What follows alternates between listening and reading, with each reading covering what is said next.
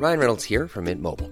With the price of just about everything going up during inflation, we thought we'd bring our prices down. So to help us, we brought in a reverse auctioneer, which is apparently a thing. Mint Mobile unlimited premium wireless. Ready to get 30, 30, bit to get 30, bit to get 20, 20, 20, bit to get 20, 20, bit to get 15, 15, 15, 15 just 15 bucks a month. So, Give it a try at mintmobile.com slash switch. $45 upfront for three months plus taxes and fees. Promo for new customers for limited time. Unlimited more than 40 gigabytes per month. Slows. Full terms at mintmobile.com. Bonjour à tous et bienvenue à l'heure des pros ce matin. Durant la semaine du 11 au 18 avril, en pleine campagne électorale, il y avait 130 000 cas déclarés positifs en moyenne par jour. Convenons que ce chiffre ne faisait pas la une des journaux. Sur les sept derniers jours, nous sommes sur une moyenne de 71 000 cas quotidiens, selon Covid Tracker, quasiment deux fois moins qu'il y a deux mois et demi. Toujours durant la semaine du 11 avril, il y avait en moyenne 1500 personnes en soins critiques. Aujourd'hui, il y en a 914. Il y avait aussi 120 décès quotidiens contre 38 ces derniers jours. Ces trois indicateurs que je vous donne sont moins alarmants qu'il y a une dizaine de semaines. Et bien malgré cela, l'espace médiatique bat le tambour depuis quelques jours. Médecins alarmistes, mesures contraignantes annoncées, masques et quatrième dose réclamées. Il faut, paraît-il, vivre avec le virus, sans doute, mais manifestement, ça dépend des périodes. Les mêmes causes ne produisent pas les mêmes effets. Si j'avais mauvais esprit, je dirais que la campagne électorale est passée. Mais il n'y a pas que ça. Il faut bien nourrir la bête médiatique. Et le Covid est un bon aliment. Il est 9h, Audrey Berthaud.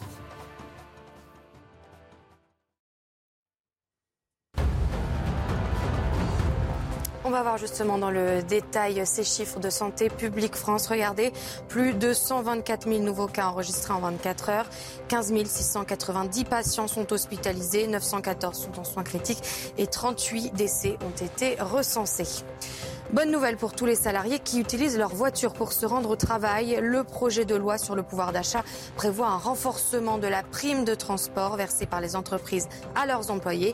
Le plafond d'exonération fiscale et sociale pour la prise en charge des frais de carburant par l'employeur va être doublé. Et puis cinq anciens footballeurs professionnels avaient décidé d'attaquer en justice les célèbres albums Panini l'année dernière pour non-respect du droit à l'image. Ils réclament entre 50 000 et 500 000 euros. Une audience s'ouvre aujourd'hui dans cette affaire.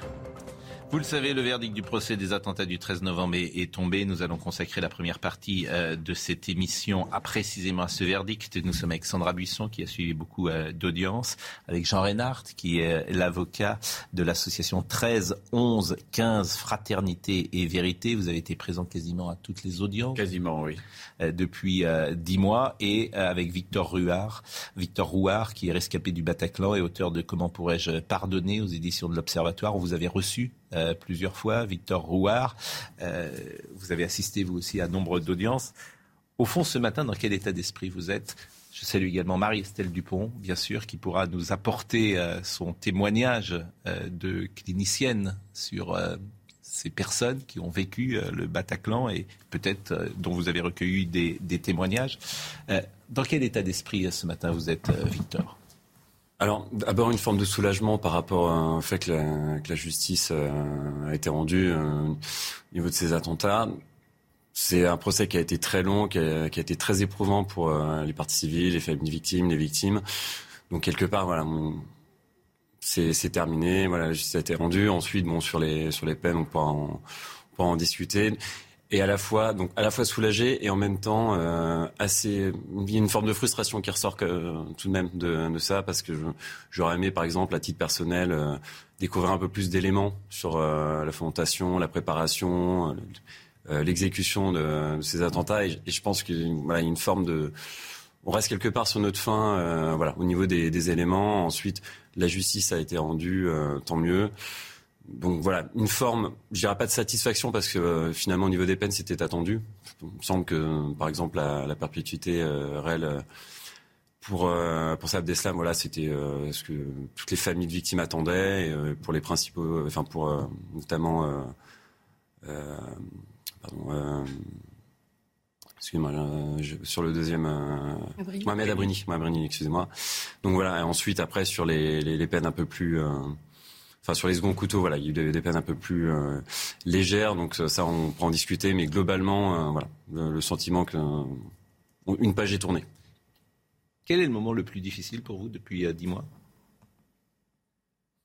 Le moment le plus difficile, ça a été bah, Déjà, euh, c'était d'entendre en fait les témoignages euh, des autres parties civiles. Lorsque je me suis rendu au procès, en fait, ça, ça ravive des, des souvenirs, des, des, douleurs très très fortes.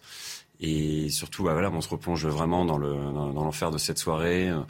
On, voilà, on, est reconnecté, je dirais, à notre à notre passé, à, toutes ces souffrances. Et euh, finalement, voilà, c'est une sorte de, de, piqûre de rappel. On se, on se retrouve plongé à nouveau dans le dans, l'horreur. Et puis en plus, on est voilà confronté voilà, bon, aux accusés. Donc euh, voilà, il y a tout, tout, cet aspect, je dirais, un petit peu euh, du protocole, de, la de la salle d'audience. Enfin voilà, c'est assez impressionnant. Donc il y a une sorte d'atmosphère en fait assez pesante.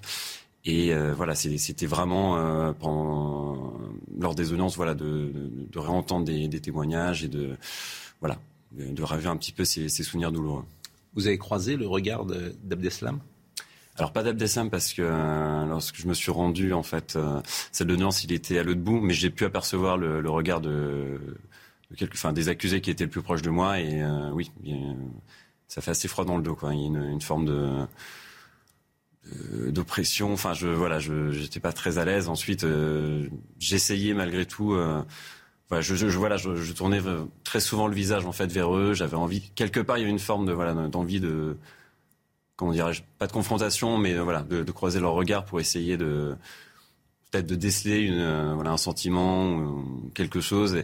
Et, en même temps, voilà, j'avais du mal à souvenir ce regard, donc j'essayais de, rester focalisé et concentré sur les, témoignages des, parties civiles. Au moment du verdict hier, beaucoup euh, de victimes ont exprimé euh, leur incapacité presque de quitter la salle, de vouloir prolonger ce moment, comme s'il y avait une sorte de fraternité entre les victimes, de partager un moment fort.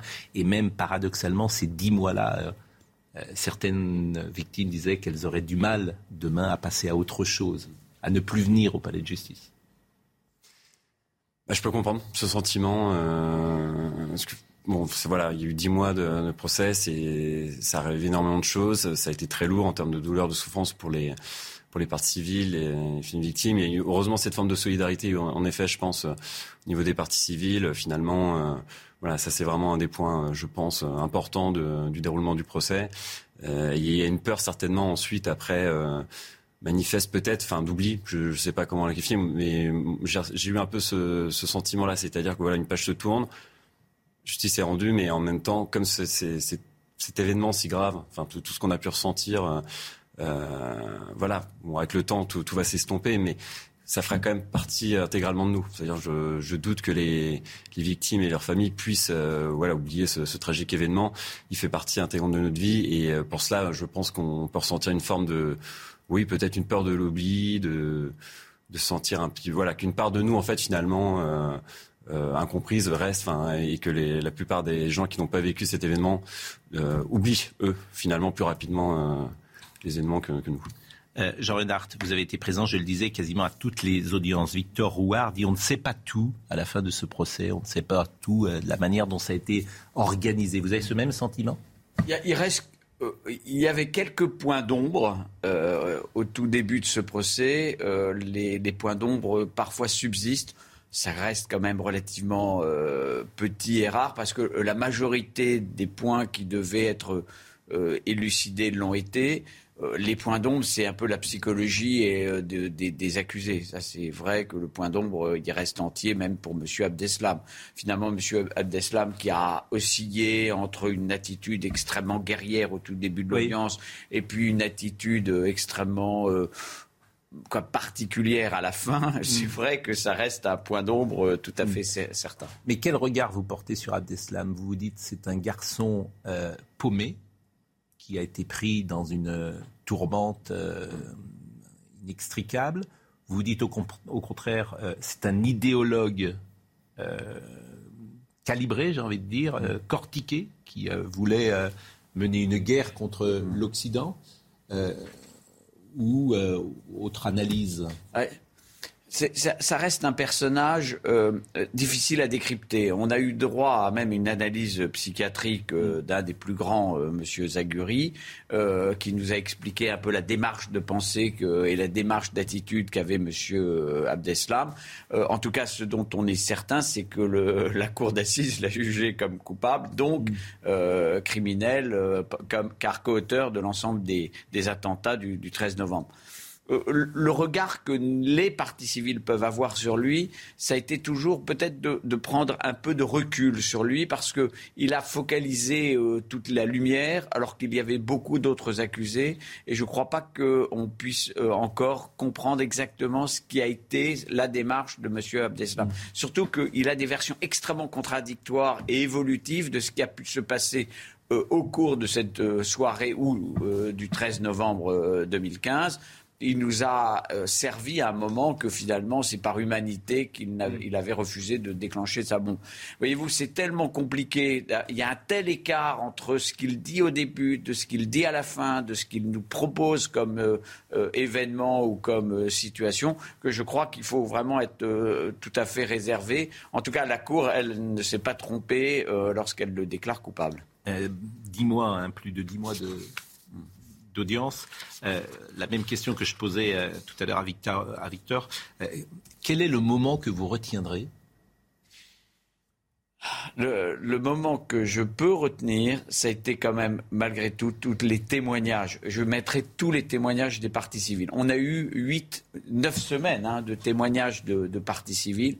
Ça a été un moment absolument unique, unique dans l'histoire de la justice en France, d'avoir 400, plus de 400 parties civiles qui sont venus, et ils ont utilisé ce très beau terme, déposer leur douleur, leur souffrance, leur histoire devant la cour d'assises.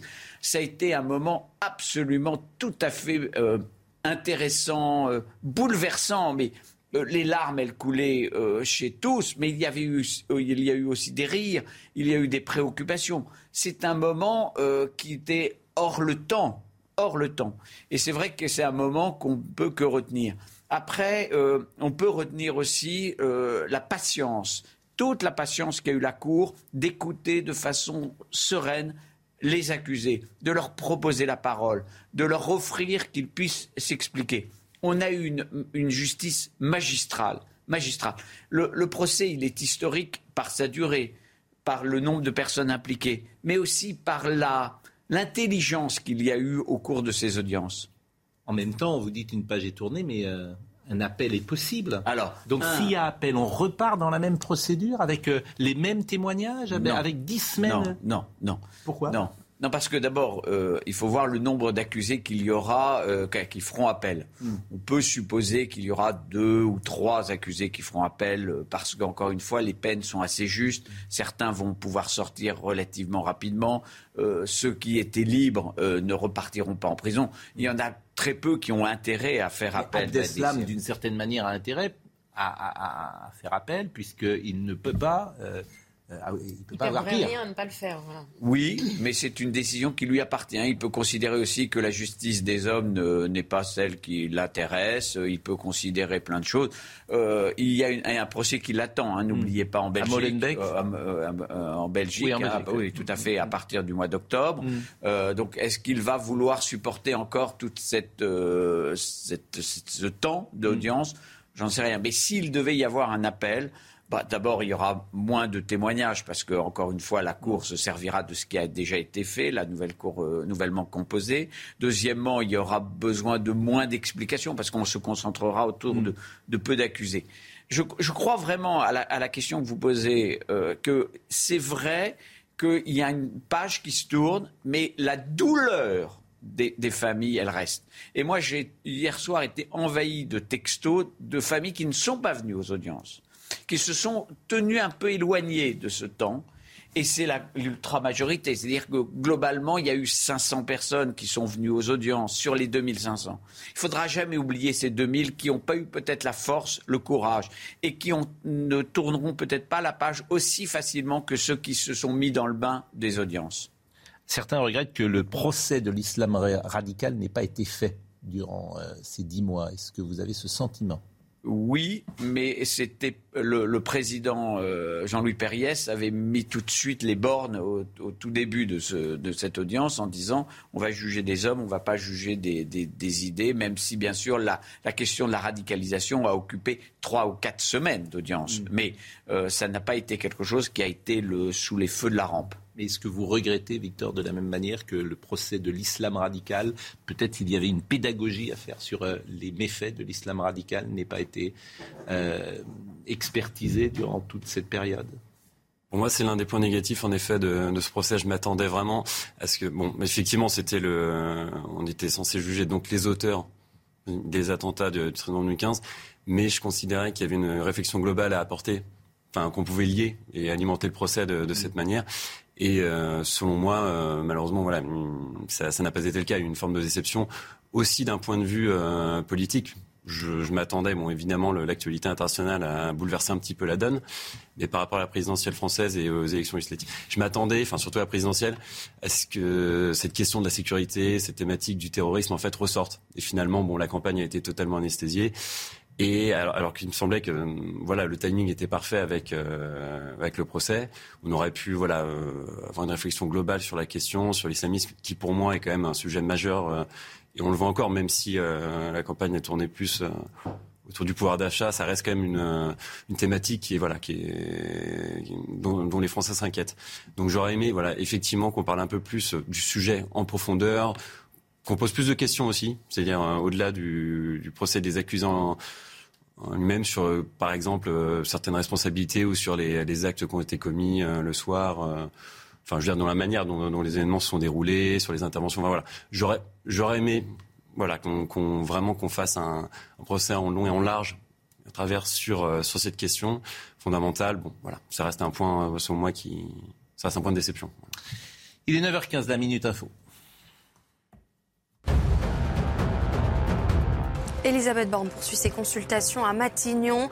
Aujourd'hui, la Première ministre va s'entretenir avec les présidents de l'Assemblée nationale, du Sénat et des groupes parlementaires. Au cœur des discussions, la pandémie de Covid et en particulier le projet de loi qui vise à maintenir un dispositif de veille et de sécurité sanitaire jusqu'en mars 2023. C'est le grand jour pour les élèves de 3e. Les épreuves écrites du brevet des collèges sont programmées aujourd'hui et demain. Elles se déclinent en quatre épreuves, français et maths aujourd'hui, puis histoire géo, enseignement moral et civique et sciences vendredi. Pour l'oral, les collégiens qui n'ont pas encore passé ont jusqu'à demain. Enfin, un nouveau dirigeant aux Philippines.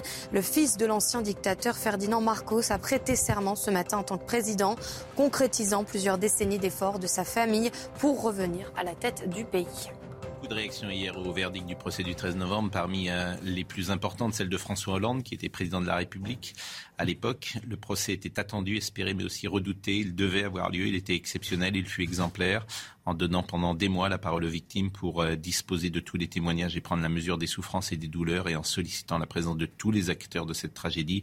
La justice a permis de rechercher la vérité pour mieux comprendre le cheminement du terrorisme islamiste au-delà des peines prononcées, je pense aujourd'hui à toutes les victimes, leur blessure demeure et leur chagrin ne s'éteindra pas. Euh, Sandra Buisson a assisté à nombre euh, d'audiences et au-delà de l'aspect journalistique, euh, technique que vous avez parfois rapporté, toujours rapporté de ces audiences, je voulais savoir comment vous, personnellement, vous avez vécu ces audiences et ce que vous retiendrez parmi les moments les plus forts. Les moments les, plus forts, sans conteste, effectivement, euh, ce sont ces témoignages de, partis euh, civils, des histoires euh, individuelles, mais qui rappelaient cette souffrance collective et dont on a longuement rapporté les, auditions avec Noémie Schulz également sur cette antenne. ce serait leur faire offense que d'essayer de résumer tout ce qui a pu être dit et la force de ce qui a pu être témoigné face à ces euh, individus dans, le box. Euh, peut-être faut-il rappeler aussi la, force du témoignage de celle que l'on appelle maintenant Sonia, qui a dénoncé Abdelhamid Abaoud quand il était en cavale dans les heures qui ont suivi le 13 novembre et qui a empêché une nouvelle tuerie, de nombreux nouveaux morts en dénonçant Abdelhamid Abaoud au péril de sa vie. Et elle le paye encore aujourd'hui puisqu'elle vit à l'écart des siens, sous une nouvelle identité, protégée sous protection permanente. Euh, puisqu'elle a mis en échec l'État islamique. Euh, l'audience euh, a été aussi marqué par cet aveu d'échec qui était, je pense, important à entendre pour les, victimes, les familles de victimes de Bernard Bojolo, l'ancien chef de, de, la DGSE, qui explique qu'il savait, il savait qu'un attentat d'ampleur multisite pouvait frapper la France. Il a reconnu que c'était un aveu d'échec, qu'ils n'ont pas su déterminer où et quand ça allait se passer, que la plupart des terroristes qui sont passés à l'acte étaient connus, mais il était impossible pour eux de savoir que c'était eux qui avaient été choisis et qu'en quelque sorte, au moment de la vague migratoire à l'automne 2015, eh bien, les services de sécurité européens ont été dépassés par le flot de migrants. J'ai pas senti que les partis civils étaient euh, très offensives sur le pouvoir politique et pouvaient lui reprocher hmm. euh, ces attentats. J'ai eu le sentiment qu'il y avait une forme de consensus pour euh, accepter une forme de fatalité, comme si on ne pouvait rien faire ou si à l'époque on n'avait rien pu faire. Est-ce que vous avez eu ce sentiment également? Je crois que les partis civils sont, ont, été tellement avec leur chagrin, leur douleur, soit parce qu'ils accompagnaient une famille endeuillée, euh, soit parce qu'ils étaient blessés physiquement, et on a vu des personnes très gravement blessées physiquement, ou psychologiquement très bousculées, qu'ils euh, étaient déjà et plutôt sur leur reconstruction plutôt que sur une colère, mais une colère qui existe et qui a été d'ailleurs, euh, pour certaines parties civiles, euh, Elle a existé, mais j'ai le sentiment à la marge. Oui, non, absolument. Mais on ne revendique pas quand on est effondré. Donc c'est à nous en fait de revendiquer, puisque les victimes effectivement étaient dans le temps du chagrin et de l'effondrement. On ne peut pas être en train de se battre et être en train d'agoniser. Mm. Ce sont deux temps psychiques. Parce que ces sujets-là des failles avaient aussi été abordés pendant la commission d'enquête parlementaire. Mmh. Donc mmh. effectivement, c'est des choses qui avaient déjà aussi été abordées euh, Mais c'est vrai que j'ai entendu hein, parfois quelques voix, et notamment le père d'une victime qui est extrêmement en colère sur le pouvoir mmh. politique et dont on a entendu le témoignage d'ailleurs hier. Mais j'ai le sentiment que globalement, si j'ose dire, parmi les, les partis civils, il n'y avait pas cette euh, euh, colère qui était dirigée contre le pouvoir politique. C'est le sentiment que j'ai eu aussi. Euh, donc effectivement, euh, donc il y avait un peu la phase de reconstruction, on va dire, mm. psychique, psychologique, euh, physique d'une part, mais sur la question politique, oui, moi c'est ce qui m'a interpellé aussi. D'ailleurs, vous évoquiez la déclaration de, l'ancien président de la République, mmh. François Hollande. c'est aussi un des moments du procès qui m'a marqué quand il est intervenu. et j'ai été assez surpris parce qu'il a reconnu, en fait, qu'en 2015, dans le flot de, de migrants, en fait, des terroristes se cachaient enfin, parmi ce, ce mouvement. Et ça, il l'a reconnu. Et juste, je resitue les choses dans leur contexte. À l'époque, en 2015, euh, plusieurs journalistes qui euh, sortaient cette info avaient été un peu ostracisés. On avait parlé de fake news, tout ça. Bon, finalement, il leur a donné raison. Donc, euh, faut quand même, euh, je pense, aborder ce point. Et j'étais assez surpris de la manière dont ça a été traité. C'est-à-dire que je m'attendais à ce qu'il y ait plus de réactions autour de sa déclaration, parce que pour moi, il s'agissait quand même d'un aveu assez terrible. Finalement, en tant que président de la République, on est quand même censé garantir la protection euh, des citoyens. Et euh, j'ai eu l'impression qu'il a pris comme un risque, en fait. À partir du moment où on sait que des touristes se cachent dans un fonds migrant, euh, il me semble que le principe de précaution devrait s'appliquer. Et j'ai été assez surpris qu'il n'y ait pas plus de questions posées dans ce sens. Je ne parle pas de responsabilité, hein, juste poser des questions sur voilà, de divers éléments qui, selon moi, avaient comme une certaine importance dans le déroulement des faits. Je vais vous remercier tous les deux d'être euh, venus euh, ce matin sur notre plateau. Victor, je rappelle que vous êtes euh, rescapé du Bataclan. Vous avez écrit Comment pourrais-je pardonner? Quelle est votre vie aujourd'hui? Eh bien, aujourd'hui, bah, voilà, je, un journaliste indépendant.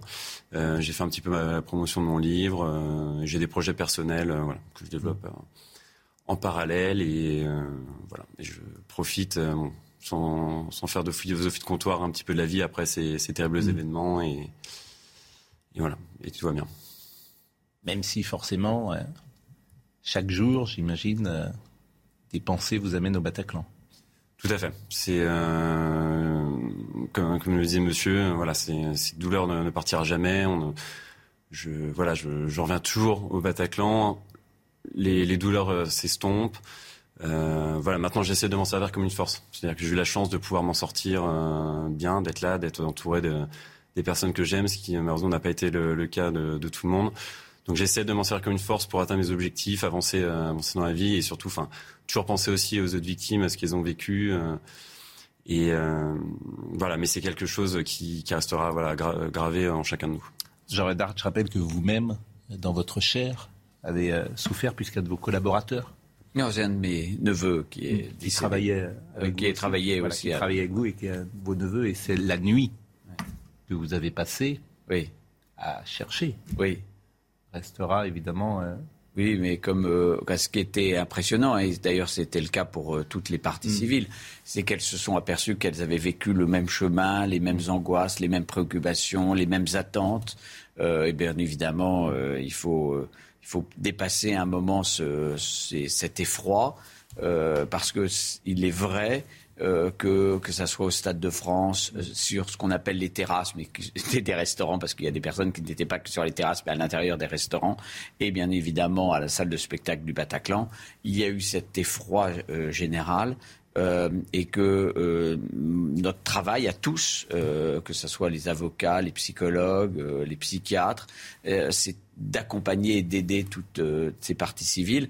Moi, je dirais que depuis hier soir, j'ai un petit sentiment très différent, c'est un petit sentiment de liberté, parce que comme ça a été dit il y a quelques instants, ça fait dix mois, et, et notre ami nous le dit aussi, ça fait dix mois qu'on vit au rythme des audiences, du procès, des déclarations des uns, des plaidoiries des autres ça devenait totalement étouffant. Et alors, ça fait un peu de bien qu'on va aller respirer un peu différemment les choses. On verra s'il y a eu un appel. Mais il y a en tout cas une absolue certitude de mon côté, c'est que la justice a été rendue avec vraiment parcimonie, intelligence, subtilité, parce que vraiment c'est ce que j'ai pu ressentir. Merci. Merci Victor. beaucoup. Merci, Jean Renard. La pause et nous revenons. Philippe Guibert nous a rejoint. Martin Blachier est déjà connecté parce qu'il va nous euh, parler euh, du Covid et ce qui va se passer si été euh, va être euh, entre guillemets pourri. Mais c'est la minute info Audrey Berthaud. 46% des cadres ont été augmentés l'année dernière. Ils étaient 38% en 2020. Leur rémunération annuelle brute médiane a atteint les 51 000 euros, un chiffre qui monte à 54 000 pour les hommes et qui baisse à 47 000 pour les femmes. Le plafond des tickets restaurants repasse à 19 euros à partir de demain. C'est donc la fin du plafond à 38 euros mis en place en juin 2020 après la crise du Covid. L'utilisation des tickets restaurants avait également été facilitée en dehors des jours ouvrables. Cette mesure prendra également fin au 1er juillet. Et puis il y a 25 ans, le Royaume-Uni rétrocédait Hong Kong à la Chine. Pour cet anniversaire, le président chinois Xi Jinping sera présent à Hong Kong aujourd'hui et demain. C'est son premier voyage hors de la Chine continentale depuis janvier 2020, date du début de la pandémie de Covid. Dernier point sur ce verdict du 13 novembre. Euh, Yassine Attar a été condamné à 8 ans de prison, dont deux tiers de sûreté. Euh, on va écouter son avocat, qui a une voix différente et qui n'est pas partie civile, puisque c'est l'avocat euh, de l'un des condamnés, euh, Monsieur Attar. Mais qui est Yassine Attar, Sandrine, Alors, Sandrine Yassine- Sandra Buisson? Yassine Attar, euh, la justice a estimé qu'il était là à des moments euh, cruciaux dans la préparation des, attentats, notamment au, moment où le euh, commando, les membres du commando du Bataclan arrivent en Belgique depuis les pays de- d'Europe de, l'Est. À ce moment-là, il est avec Ibrahim al-Bakraoui, c'est son cousin, mais c'est aussi le logisticien en chef de cette cellule terroriste.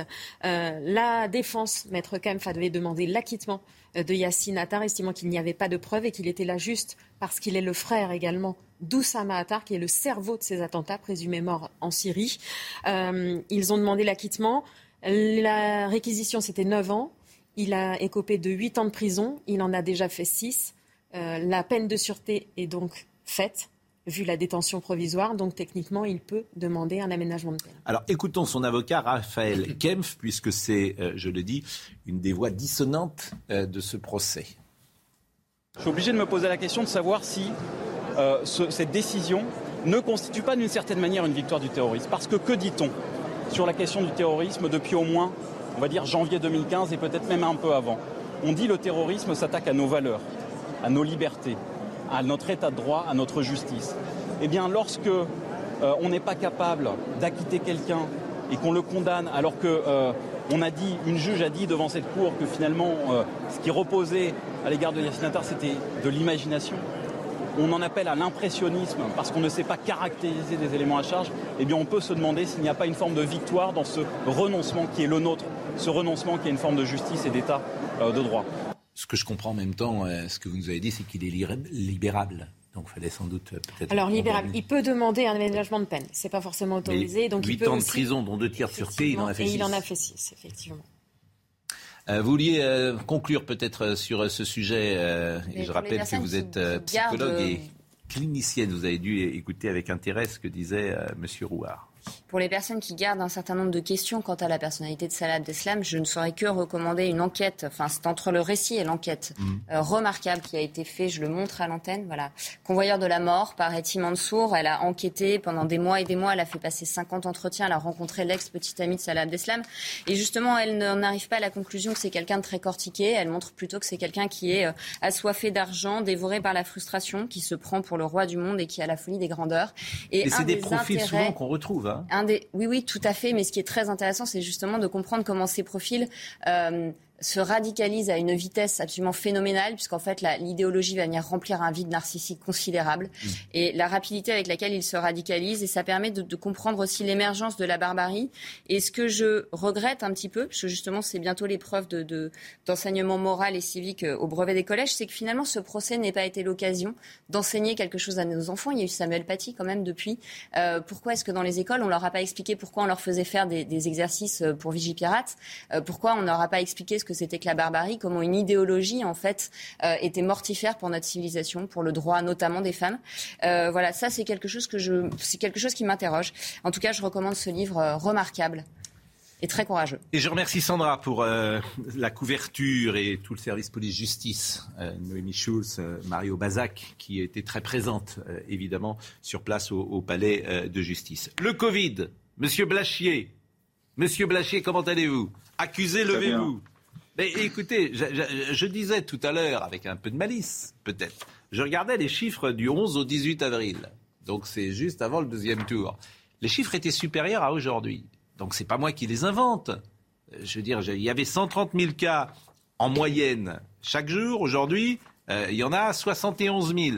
Même si hier c'était au-delà. Mais en moyenne, lycée. Je rappelais également qu'il y avait 1500 personnes en soins critiques. Aujourd'hui, il y en a 914. Il y avait 120 décès quotidiens. Il y en a 38 aujourd'hui. Et on n'en parlait pas. Et, je m'aperçois aujourd'hui, euh, parce que la campagne électorale est peut-être passée, parce que faut nourrir la bête médiatique, que euh, c'est reparti. C'est reparti.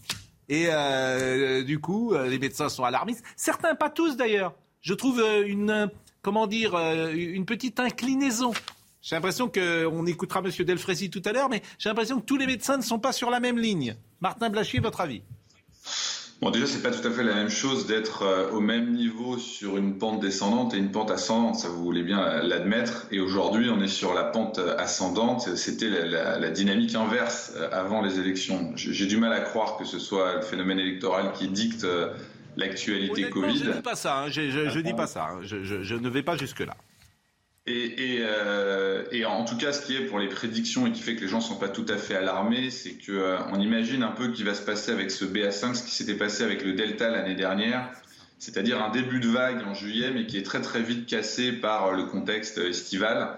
Et probablement que cette fin de BA5 se fera plutôt autour de septembre-octobre, avec une circulation pendant l'été qui se fera essentiellement chez les jeunes. Donc non seulement je pense que le pic ne va pas trop tarder, et je pense pas du tout que ça va gâcher les vacances des Français.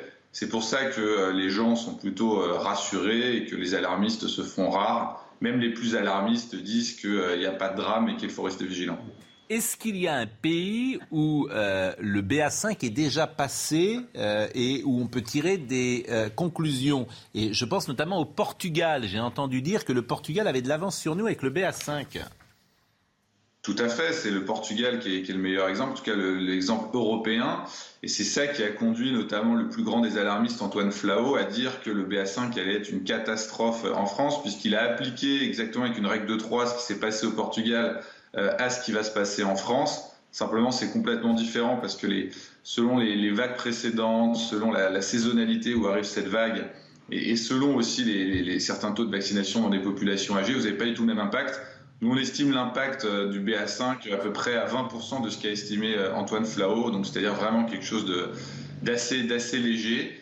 Euh, je ne crois pas que ce qui, s'est passé au Portugal se passera en France. Et c'est vrai qu'au Portugal, il y a eu une petite surmortalité avec la vague BA5, notamment parce qu'elle est arrivée de façon anticipée dans un pays qui avait eu moins de BA2 et qui avait eu moins de euh, que la France. Je vais donner la parole à Philippe Guibert, euh, dit le professeur Bernard, mais euh, je voudrais d'abord écouter M. Delfrécy. Alors M. Delfrécy, c'est intéressant parce que même symboliquement, avant il venait aux interviews, il mettait son masque. Là, vous allez le voir, il n'a plus euh, son masque, donc c'est intéressant aussi. Et puis, il est plutôt rassurant. Non, ça ne va pas gâcher l'été parce que nous sommes vaccinés. Euh, et finalement, ce qui est important, c'est non pas l'infection, mais le retentissement avec le nombre de formes sévères et de formes graves, et le retentissement sur le système de soins. L'offre de soins en face, hein, puisque c'est une balance entre les deux, elle est plus faible parce que voilà, vous, vous entendez tous, vous savez tous que le système de soins ne, ne va pas très bien en ce moment en France et que donc il suffit qu'il y ait une bascule d'un nombre d'hospitalisations plus grand lié au Covid sur un système de soins qui est fatigué. Et, et, et, il va y avoir une, une, balance difficile, je dirais fin juillet, début août. Je vous dis, je ne devrais pas le dire, mais il faut bien quand même se mouiller de temps en temps. Je, je crois que nous allons tenir. Hein, euh, que nous allons tenir parce que euh, nous, si, à condition de, de deux points importants, mmh.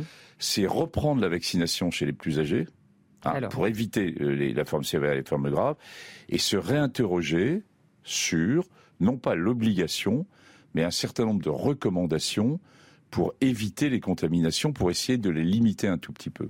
On revient évidemment à l'essentiel, protéger les plus fragiles, les plus âgés, euh, bien évidemment, mais ne pas mettre tout le monde sous cloche. Vous vouliez dire un mot, euh, Monsieur Guibert? Non, je voulais poser une question à Martin Blachier, justement sur la vaccination.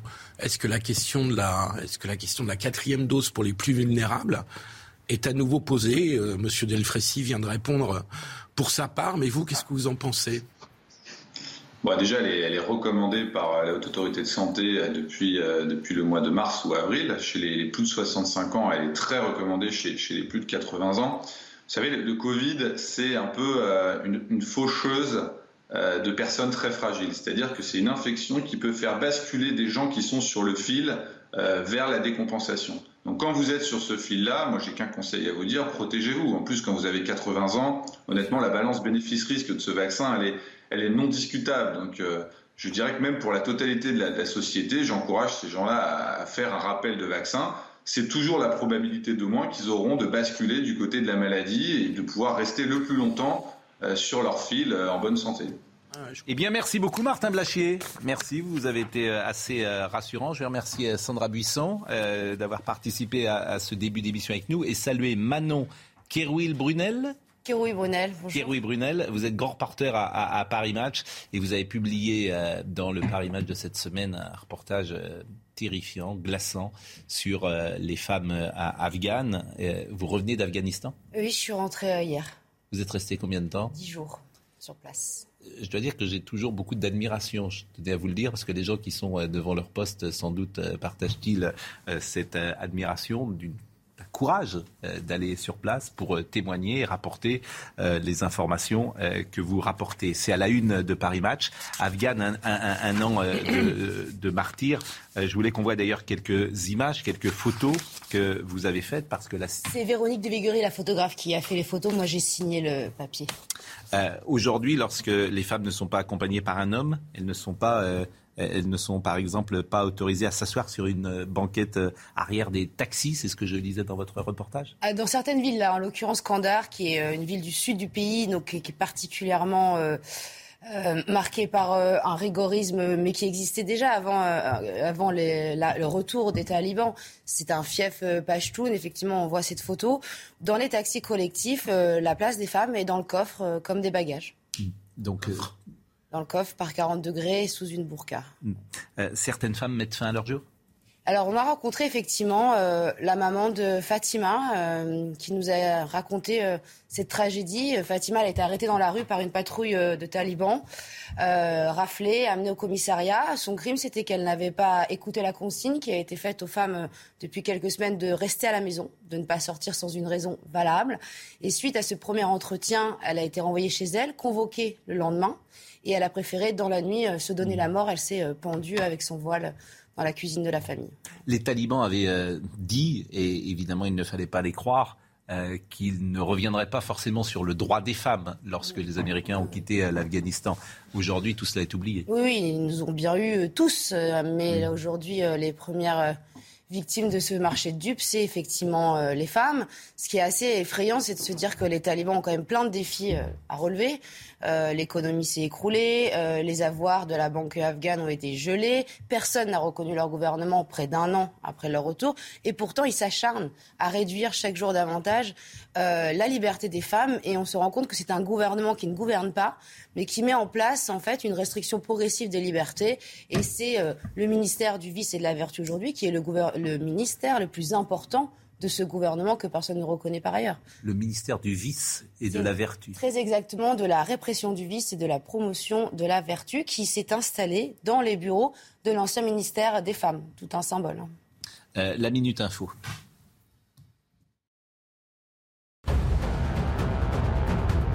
L'OTAN, dont le sommet euh, à Madrid s'achève aujourd'hui, a promis de soutenir l'Ukraine aussi longtemps que nécessaire face à la cruauté de la Russie. Un soutien dénoncé par le président russe qui a fustigé les ambitions impérialistes de l'Alliance. La conférence de l'ONU sur les océans a lieu à Lisbonne depuis lundi. Des milliers de responsables politiques, d'experts et défenseurs de l'environnement y sont rassemblés. Parmi les priorités que le monde doit résoudre, selon eux, la pollution plastique, l'acidification des océans ou encore la surpêche avec des niveaux records en 2020. Enfin, l'établissement français du sang alerte pour la deuxième fois de son histoire face à un niveau de réserve de sang en France historiquement bas. Les niveaux de stock actuels ne devraient pas permettre d'affronter l'été, prévient l'organisme public. Le Paris Match de cette semaine s'intéresse aux femmes afghanes. Leur situation est critique, vous le savez, depuis la prise de pouvoir des talibans. La vie a basculé dans la misère. Elles sont exclues de nombreux lieux. Elles doivent toutes porter la burqa. Euh, il y a eu un décret qui a rendu la burqa, la burqa obligatoire à Kaboul. Euh, pour le moment, beaucoup de femmes résistent encore. Je voudrais qu'on commande peut-être les photos que vous avez rapportées et on va rappeler euh, la journaliste reporter qui a fait, les photos, oui, qui a, fait ces photos, avec vous et que vous puissiez les commenter parce que ces images, ces photos plus exactement, sont euh, terribles et, glaçantes, je, le disais. Euh, l'histoire de cette photo, par exemple. Ah, ça, c'est une femme qu'on a rencontrée devant la prison euh, de Kandahar, qui attendait son mari qui avait été raflé six fois en l'espace de dix mois, puisque ça aussi, c'est une des choses sur lesquelles les talibans s'acharnent, c'est rafler les toxicomanes, on les met pas dans des centres de cure, hein, on les met en prison, où on espère que miraculeusement ils arriveront à, se sevrer de leur addiction euh, à l'opium. Et donc pour cette femme, à chaque euh, séjour en prison de son mari, bah, la vie qui est déjà compliquée devient un enfer puisqu'elle n'est pas censée sortir seule. Mmh. Il faut bien qu'elle nourrisse ses huit enfants. Donc euh, elle fait la manche, ses garçons ramassent de la ferraille et elle a déjà dû vendre deux filles contre une dot avant la puberté pour pouvoir nourrir les autres. Donc c'est un cauchemar sans fin vous-même en tant que femme, mhm. euh, reportrice, euh, vous, vous êtes senti menacée vous, Comment vous avez fait On n'est pas menacé. Euh, les talibans, 2022, ont ceci de différent avec ceux du premier régime, c'est qu'ils ont quand même conscience qu'aujourd'hui, dans l'attente d'une reconnaissance de leur gouvernement, il faut ménager à peu près l'opinion internationale et les médias. Donc pour le moment, on est encore euh, autorisé à travailler. Alors bien sûr, on est très encadré. Il y a un ministère de l'information qui reçoit, reçoit, chaque journaliste étranger qui veut travailler dans le pays. Il faut, une, en plus du visa délivré par l'ambassade, une lettre qui euh, nous autorise en fait euh, à travailler et on doit au préalable demander les institutions ou les lieux sur lesquels on veut se rendre. Donc on a cette discussion assez irréaliste quand on y pense avec le fonctionnaire euh, à qui moi je demande. Mais donc ces nouvelles règles pour les femmes, elles sont applicables aussi euh, pour nous. Et nous dit non, ça s'applique qu'aux femmes libres et afghanes.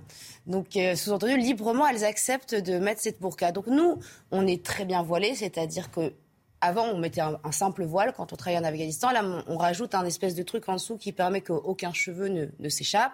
Ah, et on a une longue abaya. Mais ceci parce que aussi, euh, on se sentirait très mal à l'aise euh, d'avoir des cheveux qui, qui, dépassent. Euh. Donc, pour travailler efficacement, il faut accepter certaines règles tant qu'on peut encore travailler. C'est aussi ça. Vous êtes resté combien de temps? Dix jours. Dans quelles conditions vous êtes hébergé là-bas? Moi, je dors chez l'habitant. parce que ça fait 15 ans que je travaille dans ce pays, que je parle la langue, donc j'ai des réseaux qui me permettent. Euh, Et la personne chez qui euh, vous dormez n'est pas en danger par votre présence? Non, non, non. Ce sont des journalistes locaux, mm. eux, euh, qui pour le moment arrivent à, vivre à peu près tranquillement euh, dans leur maison. Le, reportage de Paris Match est vraiment exceptionnel, disons-le, et, de commenter les photos nous renseigne beaucoup sur le travail que vous faites. On en a commenté une à l'instant, on peut peut-être en, voir euh, une autre euh, en même temps que, nous parlons. cette photo, par exemple? Ça, c'est Fatima dont je vous parlais tout à l'heure, qui a préféré se donner la mort plutôt que de se soumettre à un second interrogatoire au commissariat le, lendemain matin. Et c'est sa mère qu'on voit. Qui pleure euh, sur, la tombe de, de, sa fille aînée, euh, pour laquelle elle avait plus d'argent en plus pour faire des funérailles comme elle aurait aimé pouvoir, pouvoir lui offrir. Et on voit effectivement Kaboul derrière. Et cette photo, pour nous, elle résumait bien effectivement ce, ce martyr des femmes afghanes qui, plutôt qu'une vie cloîtrée entre quatre murs, qui ne peuvent plus travailler, étudier, se déplacer seules, mais préfèrent mourir. Euh, les hommes sont punis si leurs femmes ne respectent pas les lois talibanes. Donc les violences familiales augmentent dans le pays. C'est ce que j'ai lu dans votre reportage également. Ça, c'est la nouvelle stratégie euh, mise en place par les talibans euh, sous ce nouvel émirat. C'est qu'on menace les hommes fonctionnaires de, de, perdre leur travail ou ceux qui n'ont pas de travail d'aller en prison si les femmes ne respectent pas le port de la burqa ou l'interdiction de sortir. Donc c'est très insidieux, mais c'est très efficace aussi. Du coup, à la maison, les hommes font du zèle. Frappent leurs femmes plus ou avant ne le faisaient pas, ils le font aujourd'hui par peur d'avoir, mm. eux, euh, des problèmes. Euh, vous dites que vous allez euh, en Afghanistan depuis 15 ans. vous diriez qu'aujourd'hui, c'est pire qu'il y a 15 ans? Je dirais qu'à Kaboul, c'est évidemment pire parce qu'il y a eu 20 ans de présence étrangère, que, en tout cas, une certaine classe de, de, personnes, et notamment les femmes, dans la capitale, ont eu accès à une éducation, à des, à des, à des cafés, enfin, une vie ah, presque normal qu'elles ont touché mm. du doigt et qu'on leur confisque aujourd'hui. Donc c'est presque pire, j'ai envie de dire. Après, comme certaines villes comme Kandahar, finalement, c'est presque un, un événement le retour des talibans puisque ça n'avait presque pas changé. On va marquer une pause. Vous restez quelques secondes avec nous. On a beaucoup d'autres sujets que je voulais aborder ce matin. Euh, nous voulions aborder Damien Abad, la commission des finances, euh, Donald Trump, et puis une exposition, figurez-vous, Alain Delon à La Rochelle. On sera avec Marc Brincourt, que vous connaissez sans doute, de euh, Paris Match, puisque c'est des photos de Paris Match qui sont exposées d'Alain Delon, qui, je le rappelle, est un accident génétique, qui est l'homme le plus beau depuis le départ de l'humanité. J'ai eu un homme aussi beau que lui, il n'y en a plus après. à tout de suite. C'est votre opinion. Manon Kérouille-Brunel est restée avec nous. Elle est grand reporter à Paris Match. Elle revient d'Afghanistan. Elle est restée une dizaine de jours avec euh, une photographe. Vous êtes spécialiste également de l'Afghanistan et vous rapportez un reportage vraiment exceptionnel sur la condition euh, des femmes aujourd'hui en Afghanistan. Et puis dans une euh, domaine infiniment plus léger, Marc Brincourt, euh, qui a également euh, longtemps été à, Paris Match et qui est commissaire photo des expositions aujourd'hui de Paris Match. Il y a une expo avec Alain Delon, qui est un de nos fans absolus ici, que, euh, qui a commencé, dans c'est le 2 juillet, à, La Rochelle. Voilà. Et donc on verra tout à l'heure, en avant-première, si j'ose dire, les photos et l'histoire de chaque photo d'Alain Delon. mais c'est la Minute Info. Il est quasiment 10 heures et c'est Audrey Berthaud. Ils sont considérés comme les petites mains belges des commandos du 13 novembre 2015. Le tribunal de Bruxelles rend aujourd'hui son jugement à l'encontre de 13 hommes et une femme. Ils sont accusés d'avoir apporté une aide plus ou moins importante à certains auteurs de ces attaques. La variole du singe en France, un nouveau médicament vient d'être autorisé à titre dérogatoire pour lutter contre ce virus. Il s'agit du Tecovirima. C'est une capsule à ingérer. La dose dépendra du poids du malade. Et puis attention, si vous devez prendre l'avion aujourd'hui, environ 10% des vols sont annulés à l'aéroport Roissy-Charles de Gaulle à cause d'un mouvement social. Les pompiers de l'aéroport sont en grève. Ils souhaitent une augmentation de leur salaire de gens sans doute maintenant qui se demandent comment vous travaillez. Vous y avez répondu euh, tout à l'heure, mais comment vous allez aussi à Kaboul. Et euh, vous prenez, quand vous quittez Kaboul, vous prenez une compagnie aérienne afghane. Mhm. Ariana, qui s'appelle Ariana. vous passez par Dubaï et il n'y a pas de femmes euh, dans cette compagnie aérienne, c'est-à-dire qu'il n'y a pas d'hôtesse. Non, il ne faut pas y chercher les hôtesses de l'air sur Ariana Airlines. Bien sûr, il n'y a évidemment que, que, que, des hommes. Alors il y a une dernière photo que je voulais, que je voulais peut-être que vous commentiez, qui est une photo qui, se, qui est dans un hôpital Non, c'est à l'université, à la fac de médecine de Kandahar. Donc ça, c'est des sages-femmes. Euh, qui sont en train de terminer leur formation. Euh, et c'est assez intéressant parce que finalement, le seul domaine dans lequel euh, les femmes ne seront jamais remplaçables, c'est bien ça, c'est les sages-femmes et les obstétriciennes.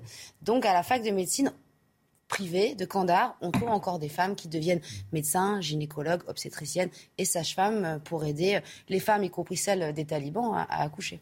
Quel espoir Quel espoir pour l'Afghanistan Quel espoir pour ces femmes? Quel espoir pour l'Afghanistan? Quel est votre Pour l'Afghanistan, en général, je, vous avoue que je suis vraiment pas très optimiste.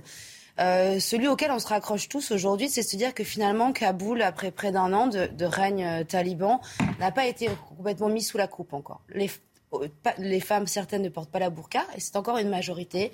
Les journalistes résistent, font leur travail au, péril de leur vie. On a vu ces femmes présentatrices de télé refuser de porter le masque ou la burqa. Donc pour moi, aujourd'hui, l'espoir réside dans cette résistance d'un peuple qui a connu euh, toucher du doigt en fait des, jours meilleurs euh, à qui on a promis des choses et qui aujourd'hui, à leur façon, à leur niveau, avec les moyens qui leur sont impartis, résistent encore un petit peu, pas pour très longtemps, je le crains. Bah, merci, merci d'être passé euh, vraiment par euh, notre plateau ce matin. grand tour d'horizon de l'actualité, on va parler de Donald Trump. On est avec Jean-Claude Beaujour. Alors, comme j'ai sans doute mauvais esprit, Monsieur Beaujour, je suis très étonné de cette affaire Trump pour tout vous dire, qui arrive donc un an et demi oui, quasiment un an et demi après le 6 janvier. Personne n'avait jamais entendu parler de cette histoire. Donc il y a une jeune femme qui a témoigné. Euh, Madame Hutchinson. Voilà, qui a témoigné il y a deux jours. Cassidy Hutchinson, qui remet en cause d'ailleurs le chauffeur de Trump, qui n'a jamais parlé. Personne n'était au courant de cela. Et comme des élections arrivent, et que parfois je suis un peu méfiant sur toutes les infos qu'on me donne, euh, je, je, je, je, oui, j'en suis euh, un, poil étonné. Alors je voudrais qu'on écoute tout d'abord son, euh, son Cassidy, le, le, son de Cassidy Hutchinson. Je remarque également que la France et les médias, plus exactement, qui sont alors tous anti-Trump, en font des tonnes, puisqu'ils ont découvert le diable avec euh, Donald Trump et que il avait de, de, critiquer Trump. Mais il n'y a pas de souci, il n'y a pas de souci là-dessus. Il a fait un coup d'État, ça j'ai bien compris. J'ai lu toutes les. Non, non, non, ça c'est pas un coup d'État. Tentative dans, dans, l'espace médiatique. oui, c'est pour ça, c'est pour ça. Vous avez raison. Il faut, il faut rétablir la réalité des faits. Pardonnez-moi, je suis toujours très prudent que j'apprenne un coup d'État 15 mois plus tard ou 18 mois plus tard. Je me fais simplement cette cette jeune femme elle n'a pas parlé. Et puis euh, le chauffeur, euh, alors paraît-il que Trump lui aurait sauté sur son chauffeur en lui disant euh, Bon, écoutez, Madame Hutchinson, peut-être tout cela est-il vrai, hein, mais on a le droit d'être un poil prudent. Écoutez, Madame Hutchinson. J'étais à proximité d'une conversation et j'ai entendu le président dire quelque chose comme Je me fiche qu'ils aient des armes. Ils ne sont pas là pour me faire du mal. Enlevez ces fichus détecteurs de métaux. Laissez mes supporters entrer. Ils peuvent marcher vers le Capitole d'ici. Laissez-les entrer. Enlevez ces fichus détecteurs de métaux. Après le début des violences, Marc était toujours assis avec son téléphone. Je me souviens avoir jeté un coup d'œil. Je me rappelle que Pat a dit quelque chose comme Les manifestants sont entrés dans le Capitole, Marc. Nous devons aller voir le président maintenant. Et Marc a levé les yeux et a dit Il ne veut rien faire, Pat. Et Pat a dit à Marc très clairement quelque chose comme Marc, il faut faire quelque chose ou des gens vont mourir et tu auras du sang sur tes fiches humains. Ça devient incontrôlable. Je vais y aller. Donald Trump aurait essayé de prendre le volant de la voiture présidentielle à un policier du secret de service pour se mêler à ses partisans qui marchaient certains armés vers le Congrès. Et je rappelle que lors de cette journée de janvier, des milliers de partisans de Trump s'étaient réunis à Washington pour dénoncer le résultat de l'élection perdue par euh, Donald Trump. Alors, est-ce que Jean-Claude Beaujour, vous que je connais un peu, qui est prudent généralement et qui attendait euh, d'expertiser tous les faits, est-ce que euh, Donald Trump a tenté un coup d'État? Il euh, y, a deux choses. Euh, moi, je fais les, éléments sur, sur une tentative de coup d'État. Il y a un certain nombre d'indices. Si on s'en tient au, au témoignage euh, de Mme Hutchinson, mais comme j'ai eu l'occasion de le rappeler, il faut être prudent. Pourquoi? Parce que dans une affaire comme celle-là, vous avez, et, vous avez rappelé, il s'agit de dossier qui est à la fois extrêmement technique sur le plan juridique et extrêmement sensible sur le plan politique pour les raisons que l'on connaît. Sur le plan juridique, euh, effectivement, le fait pour un groupe de personnes, un petit groupe de personnes, de s'emparer du pouvoir du pouvoir de, déposer en quelque sorte un, gouvernement existant euh, est considéré comme une tentative, est un coup d'État, une tentative de coup d'État. Donc la question est de savoir aujourd'hui, est-ce que le président euh, a, par exemple, ordonné, orchestré ou euh, s'est rendu ou a incité les, personnes à, déposer le pouvoir en place. C'est toute la discussion. Donc il y a une histoire, euh, une dimension juridique, une dimension extrêmement technique. Donc ce qu'on sait, c'est qu'il y a effectivement des indices qui pourrait permettre euh, à cette commission de, de, dire au, au, à l'attorney général, au ministère de la Justice, de dire voilà, euh, à vous maintenant d'engager des poursuites pénales parce qu'aujourd'hui, la commission. J'entends bien, j'entends bien, mais cette dame, cette dame, Cassidy Hutchinson, elle n'a pas vu en direct. Voilà, c'est cela.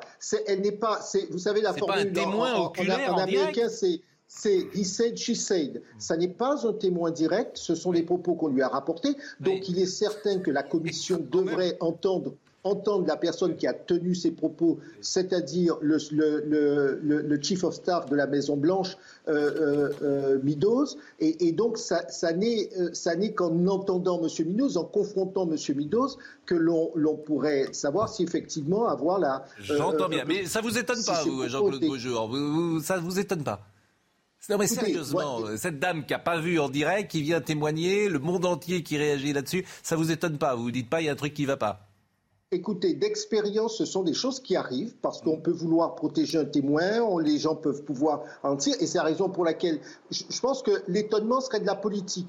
Moi, je, vais avoir un rôle extrêmement juridique là-dessus, en me disant euh, confrontons les déclarations pour vérifier la, possibilité, la véracité des faits. Bon, euh, très court, euh, Philippe Guibert.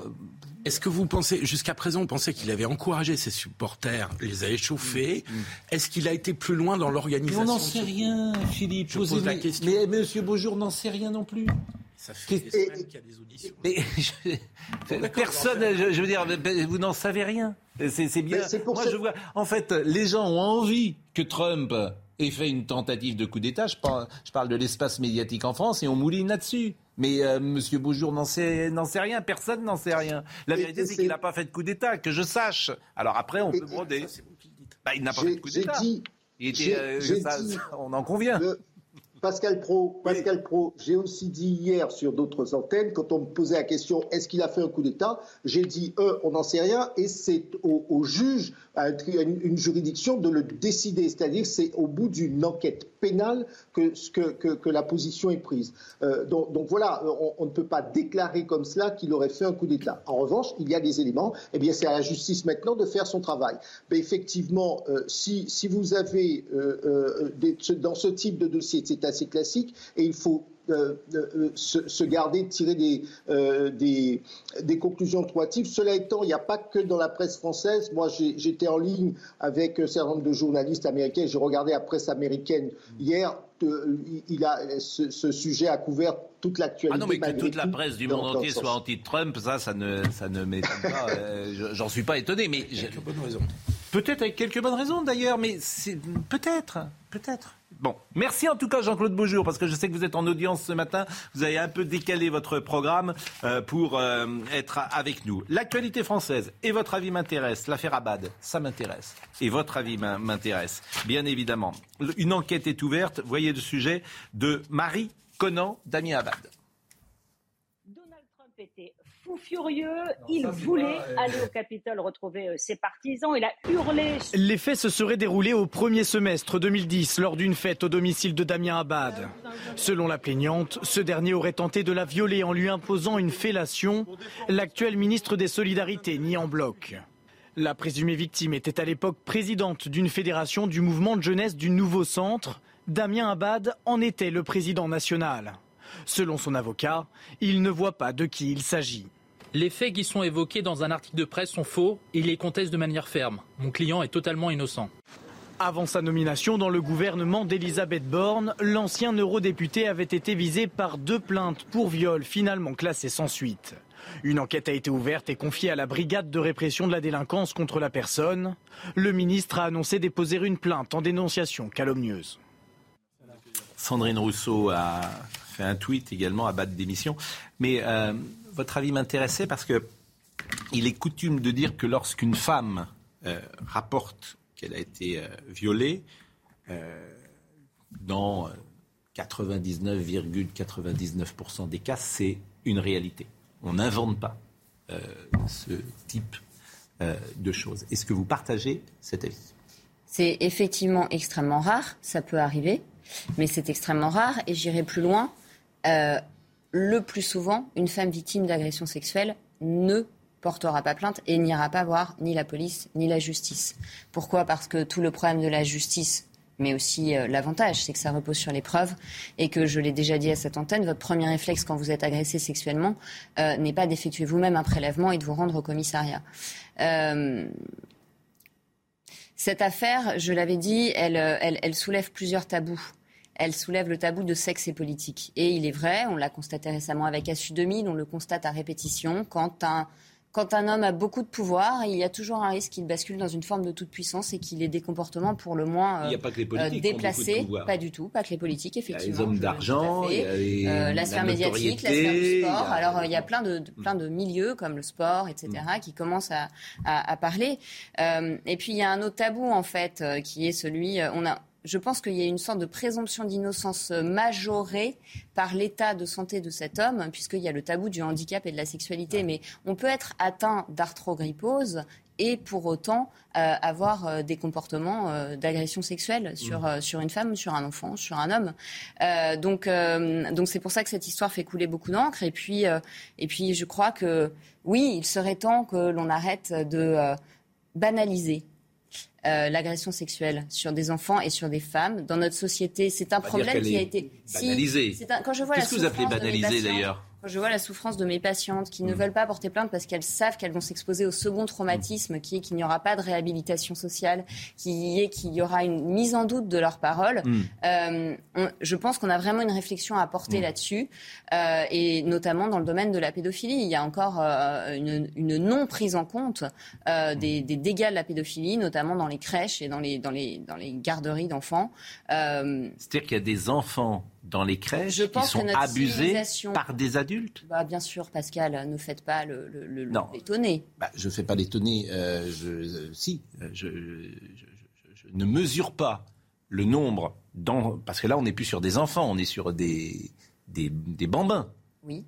Euh, dans, la crèche entre 0 et 3 ans. Oui, bah, bien sûr. Donc, euh, je ne mesure pas le nombre d'actes pédophile qui existe en France sur des bambins entre 0 et 3 ans. Ça, je... Non, on ne peut pas le mesurer puisque par définition, quand un enfant ne parle pas, il est difficile d'avoir euh, un témoignage.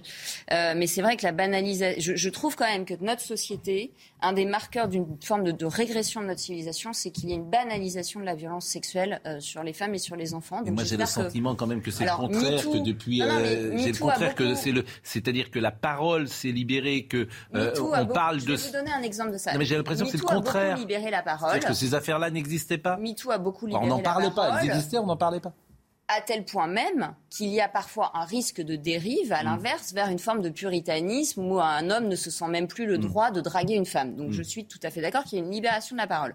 Pour autant, il y a une vraie réflexion à porter sur la justice et sur ce que l'on peut faire en l'absence de preuves pour ne pas réécraser la victime. Mmh. Et troisièmement, euh, quand vous voyez par exemple que les journalistes rapportent qu'il y a des violences sexuelles faites par des enfants sur d'autres enfants dans les maternelles, mmh. mais personne ne se demande comment ces enfants en arrivent à faire ça? Personne ne se dit qu'en amont, il y a peut-être de la pédophilie? Quand un enfant de 5 ans s'en prend sexuellement à une autre petite fille de 3 ou 4 ans, on ne se demande pas comment il a appris mmh. à faire cela? Voilà, donc je pense que notre société et notre système judiciaire a une vraie réflexion euh, à mener euh, sur ces questions. Il est 10h15, la Minute Info. La hausse des prix à la consommation en France s'est encore accélérée au mois de juin pour atteindre 5,8% sur un an contre 5,2% en mai. Sur un mois, les prix à la consommation augmentent de 0,7% au mois de juin. Des, des progrès, mais doit euh, mieux faire. C'est le message du Haut Conseil pour le climat. L'action climatique de la France est toujours insuffisante selon eux. Ils réclament un sursaut pour éviter le risque majeur de ne pas atteindre les objectifs renforcés pour 2030. Et puis McDonald's fête ses 50 ans en France. Tout a commencé en 1972 avec l'ouverture du premier McDo à Créteil en région parisienne. 50 ans plus tard, le leader mondial du burger totalise plus de 1500 restaurants en France. C'est un restaurant, je pense, dans lequel tout le monde est allé. Vous êtes allé au McDo une fois, euh, Audrey Sûr. Vous êtes allé au McDo une fois? Une fois. Une fois simplement? Non, non, trois fois. Ouais, à trois fois simplement? Non. Vous êtes allé au McDo régulièrement? Plusieurs fois. Plusieurs Quelques fois. fois quand les enfants étaient petits. Voilà. Quelques fois. Moi, j'y vais régulièrement. Je prends toujours la même chose. Je prends un hamburger, je prends une frite moyenne et un sundae nature. On est content de l'apprendre, Pascal. Vous savez que la France est un des pays où il y a le plus de McDo. Mais Un des pays européens, je veux Bon. dire. Le politique, comment réagit-il sur l'affaire Abad? Qu'est-ce qu'on fait? Il doit virer du gouvernement, il doit sortir du gouvernement? Présomption d'innocence? Comment le politique doit-il gérer euh, euh, un homme qui est accusé? Je l'ai déjà dit, mais le problème, c'est qu'Emmanuel Macron, ayant bouleversé la règle, la tradition qui était mise en examen égale démission, mais tant Mm. qu'on n'est pas mis en examen, on démissionne pas. Comme il a fait dans ce domaine, tout est son contraire. Mm. Avec des ministres qui ont démissionné sans du tout être mis en examen et sans même avoir d'incrimination pénale. Enfin, je veux dire, euh, de Rugy et Séomar, ça n'avait rien de pénal. On est complètement perdu, il n'y a plus de repères. Et donc je trouve qu'Emmanuel Macron là a commis une, une faute lourde politique, qui est qu'aujourd'hui, quand un ministre est mis en cause, on ne sait plus exactement quelle est la règle. Donc il faudrait repréciser les règles. Là, on est dans une affaire. Euh, enfin, Marie-Estelle en a suffisamment parlé, extrêmement euh, sensible, et plus les témoignages vont s'accumuler, plus la situation du ministre euh, deviendra euh, intenable. Au bout d'un moment, il faut le dire quand même. c'est qu'il ne se pose pas entre lui-même et lui-même la question de non seulement l'exemplarité, mais en plus du, de- de- de la- du caillou dans la chaussure que ça peut être pour, euh, pour son parti. Enfin, c'est étonnant. son parti, son et même pour son gouvernement, honneur pour- personnel, il pourrait avoir envie de. Évidemment, donc je pense que ça va devenir intenable pour M. Abad. Ah, le clan des Siciliens. Gabin, Delon, Ventura. Il y a un jeu que j'adore, c'est euh, comment s'appellent les personnages dans les films? Comment s'appelle euh, Delon dans le clan des Siciliens? C'est un Ah, c'est oui, un mais alors là, mais oui, mais là, ça c'est Alors pas. moi, je suis la plus nulle à ce jeu-là. Sartais.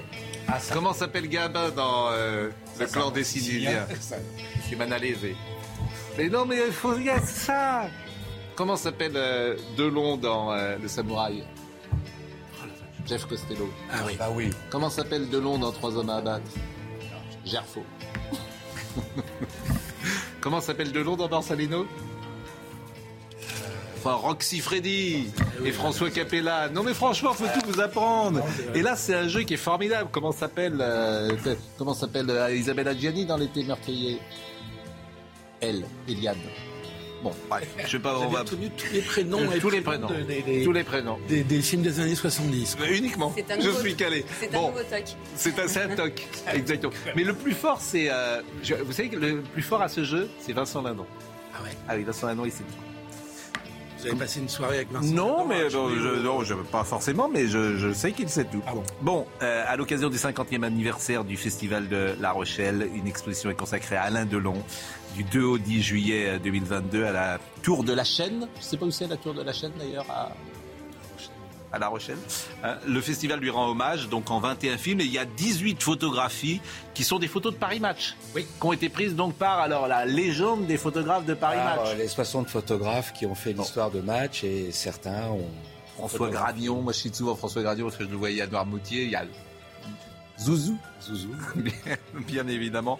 Les photographes de match, c'est une légende. Alors, on va peut-être les voir, ces photos, et puis vous allez euh, euh, nous les commenter, parce que chaque photo a une hi- histoire. Ce qui est extraordinaire avec Alain Delon, c'est que, euh, là, c'est Lucchino Visconti, c'est dans le Guépard, c'est que les photos sont exceptionnelles. C'est-à-dire que pour quelqu'un d'autre, il faudrait je ne sais combien de brushing, combien de, personnes pour mettre une mèche là, un accroche-cœur là, un comportement là. Et lui, paf Ah, Lui, c'est dans toutes les, toutes les circonstances, hein, que ce Oui. soit dans les aventuriers, barbus, les cheveux au Oui. vent.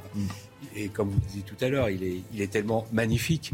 Mais c'est aussi, je pense, grâce à leur générosité. Euh, ils jouent le jeu. Euh, Alain Delon, c'est 50 couvertures de match, c'est... euh, 50 couvertures C'est lui qui a le record? Il nous regarde d'ailleurs, hein. je l'ai eu au téléphone. C'est pas vrai? Il regarde, oui. Je voulais lui faire un petit coucou. Monsieur Delon, respect. Et oui, c'est 50 couvertures, on a toute sa vie. C'est le record?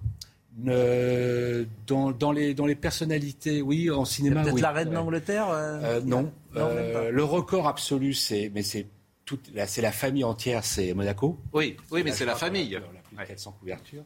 Mais oui, oui, 400 Delon, couvertures. Delon- Delon fait partie. euh, fait partie. Bon, donc on a vu cette première photo euh, que vous avez, euh, c'est le guépard. Deuxième photo, si on peut euh, les voir. Alors ça, là, c'est là, là, on Ah, est, c'est- là, on est dans le. C'est Jean-Paul qui vient rendre visite euh, sur le plateau euh, des clans des, des Siciliens et qui vient, voilà, qui vient rendre visite, comme il l'appelait, euh, avec Alain, au vieux.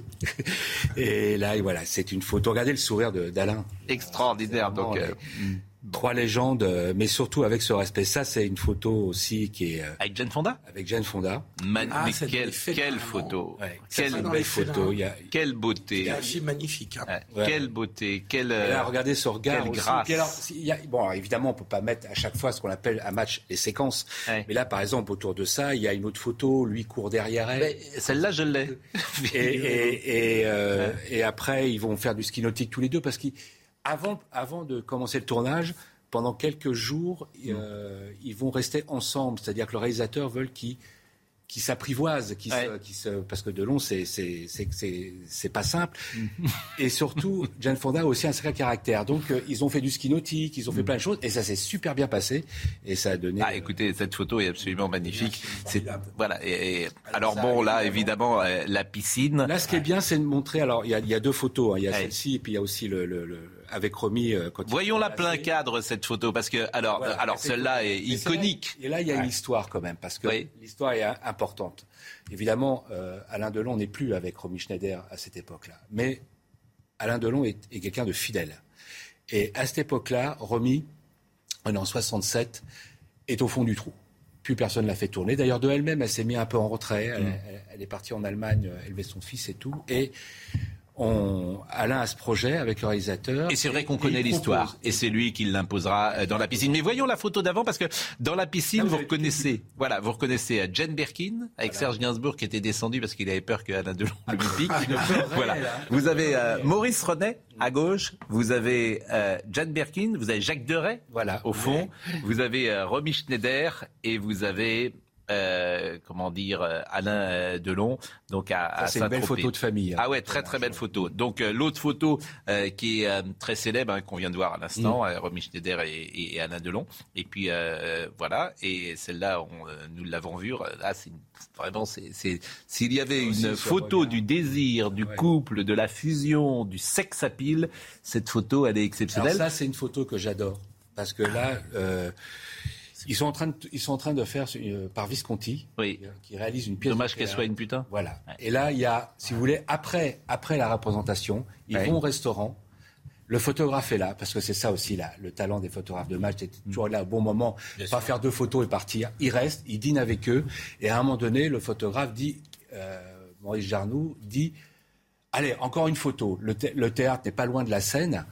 Il est, Alain râle un peu, mais bon, ils vont sur le bord de la Seine, et là, voilà. Regardez, c'est, c'est- cette photo, c'est magnifique. L'eau de la Seine, on dirait un, un- un- un miroir. Et c'est vrai qu'à l'époque, il y avait euh, une possibilité pour les photographes d'être très proches des acteurs. Ils je étaient me très souviens proches, avoir parlé avec François Gragnon, que je cite souvent euh, ici, et, et combien il était proche avec Alfred Hitchcock, avec Brigitte Bardot, et qu'il y avait une Il intimité. n'y avait pas que la photo, il y avait l'histoire du photographe. Ils adoraient euh, les photographes parce que ils- le photographe n'arrivait pas, il faisait des photos à, à- à tout de champ du début à la fin. Il- le photographe avait fait le tour du monde, il leur racontait des histoires, des anecdotes, il les amusait. Il voyageait dans les mêmes. Autre photo, il y en a 18. On peut les acheter d'ailleurs, ces Ah, photos ou pas Non. Alors, ça, évidemment, Jean-Pierre Melville. de- Ça Euh, aussi, c'est une photo magique. Regardez le regard de Melville. C'est Nathalie Delon C'est Nathalie, Nathalie Delon, qui joue dans le Mm. Samouraï. Bien sûr, bien sûr. Euh, évidemment, Alain Delon qui joue donc euh, Jeff Costello, Voilà. Jeff Costello avec le petit. Ça, c'est une photo magnifique. Ah ben le petit oiseau, Jean-Pierre Melville. euh, Photo de Jean-Claude Soher. Ah, très très belle photo, très belle photo. Euh, Aussi avec Nathalie Delon, encore. Ça aussi, c'est une photo de Jean-Claude Soher, magnifique. Hmm. Ça, c'est une photo de, de vacances pour De vacances, de vacances. Parce que c'est ça aussi, voilà, quand je parlais de générosité. Mm. Le- ces acteurs-là, ces immenses acteurs, ces stars, à un moment donné, emmènent le lecteur par la main et les emmènent en vacances, en week-end, chez eux. comment- C'est une photo posée, ça, sans doute. Oui, sûrement. Oui, c'est, voilà. Quelle belle photo. Le, le- le lecteur a l'impression d'être un peu avec eux dans des, dans, des, dans des endroits et dans des circonstances intimes. Et c'est ça qui fait aussi toute la réussite et toute la beauté de ces photos. Là, c'est Claudia le du Cardinal. Guépard, c'est Ouais. avec Claudia Cardinal. C'est le guépard, ça? Oui, ça c'est euh, c'est euh, une pause entre deux scènes du Guépard et a le photographe évidemment de match était sur euh, sur place. Alors là voilà, ça c'est l'anniversaire d'Alain, on est à Douchy et voilà, ça c'est le clan Delon. Euh, Mireille Darc, Il y a Mireille Darc. Nathalie Delon, Dany, il, il- il réunit tout le monde, euh, il, fait une fête et là aussi, bah voilà, c'est l'anniversaire d'Alain. On- Il, Il est- emmène. euh, Vous êtes allé à Douchy? Oui, j'ai eu, cette- j'ai eu cette chance et ce euh, privilège que Alain m'a donné. Donc Alain Delon est à Douchy, bien sûr. Et Voilà. alors ça, c'est un mausolée Douchy aujourd'hui. Ah c'est ouais. un musée. C'est un musée. Oui, bah oui. Faut, faut, faut voir ce. Quand j'étais avec lui euh, et Catherine Tabouy, euh, qui était avec qui on a fait ce reportage, c'est quand on était à l'intérieur de la maison. Il y a des centaines et des centaines de photos qui retracent toute sa vie. Et il était là, il nous décrivait et il disait mort, mort, mort, mort. Je suis le dernier. Et c'était vrai. Alors, je regardais dans sa génération, c'est tout à fait étonnant. Il reste Brigitte Bardot et lui, qui sont les deux plus grandes stars, euh, quasiment, de cette période-là. Et il reste Samy Frey, hein, qui a un rôle iconique, euh, notamment dans euh, César et dans Rosalie. César et Rosalie, et qui jouait euh, également dans La Vérité. La Vérité, Et, il reste euh, Françoise Fabian dans cette génération. Après, il y a Catherine Deneuve, mais tous ces gens-là sont plus jeunes. hein. Donc, dans les gens des années 30, je crois que, puisque tous viennent de partir euh, ces cinq dernières années, les, vraiment tous. bon. Et je pense, sauf erreur de ma part, que Brigitte Bardot, Alain Delon, Samy Frey, Françoise Fabian, les quatre, euh, euh, bon, deux immenses stars et deux personnalités. euh, Deux grands acteurs. Deux grands acteurs euh, présents dans. Ça, cette Alors ça, photo- j'adore cette photo. Ça, c'est un cadeau que les Ouais. deux nous ont fait Ouais. pour les 60 ans du magazine, pour les 60 ans de match. J'ai- Un jour, je déjeune avec euh, papa et, et Jean-Paul, et, tout à coup, on, a- on cherchait une idée pour les 60 ans, et puis on dit, faut qu'on réunisse les deux tauliers du cinéma français. Et je propose à, je propose à Jean-Paul, ça te dirait de, de faire une photo avec Alain, et tout de suite, son visage s'est illuminé. Oui, bien sûr. Je pose la question après à, à Alain, qui me dit oui, bien sûr. C'était l'année où il recevait sa palme d'or euh, d'honneur à Cannes, donc euh, tout ça a pris un peu de retard. Mais jamais j'oublierai quand, dans le studio photo, quand la voiture est rentrée dans la cour avec euh, Jean-Paul à l'intérieur, qui avait du retard, qui était bloqué dans les embouteillages. Alain commençait à s'énerver, qui me dit euh, bon dans 10 minutes je me tire. Oui bien sûr. Et là la voiture est arrivée. Alain s'est précipité vers la voiture, la porte s'est ouverte et jamais j'oublierai ce regard entre les deux. Bien sûr qu'ils ont été concurrents. Ils ont fait la course en tête l'un à l'autre. Mais là, il y a un regard de respect, d'amitié qui était fantastique. Euh, vous avez dit papa, euh, parce que je rappelle que Christian Brincourt, euh, journaliste. euh, Il était là d'ailleurs sur le. Voilà, journaliste qui est passé par Match, qui est passé par euh, RTL, qui est passé par TF1. Christian Brincourt, qui est votre père, qu'on salue d'ailleurs, peut-être nous Il nous écoute-t-il.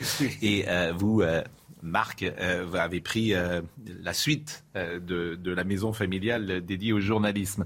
Euh, je salue également Patrick Mahé qui m'envoie un petit texto. Les records individuels des couvertures de match, à votre avis? Euh, Dites pas. Individuel. Individuel. Je De demande aux téléspectateurs. Les téléspectateurs, ils ont déjà trouvé. À votre avis? De Gaulle? Non, Johnny. Eh, de Gaulle, il est mort en 69. Euh, donc, Johnny, Johnny, 78 couvertures de match, 78, et euh, Delon, 51. Et quelle est la couverture, à votre avis, qui a fait le record de vente de toute l'histoire de Paris Match? Neil Armstrong? C'est difficile à trouver.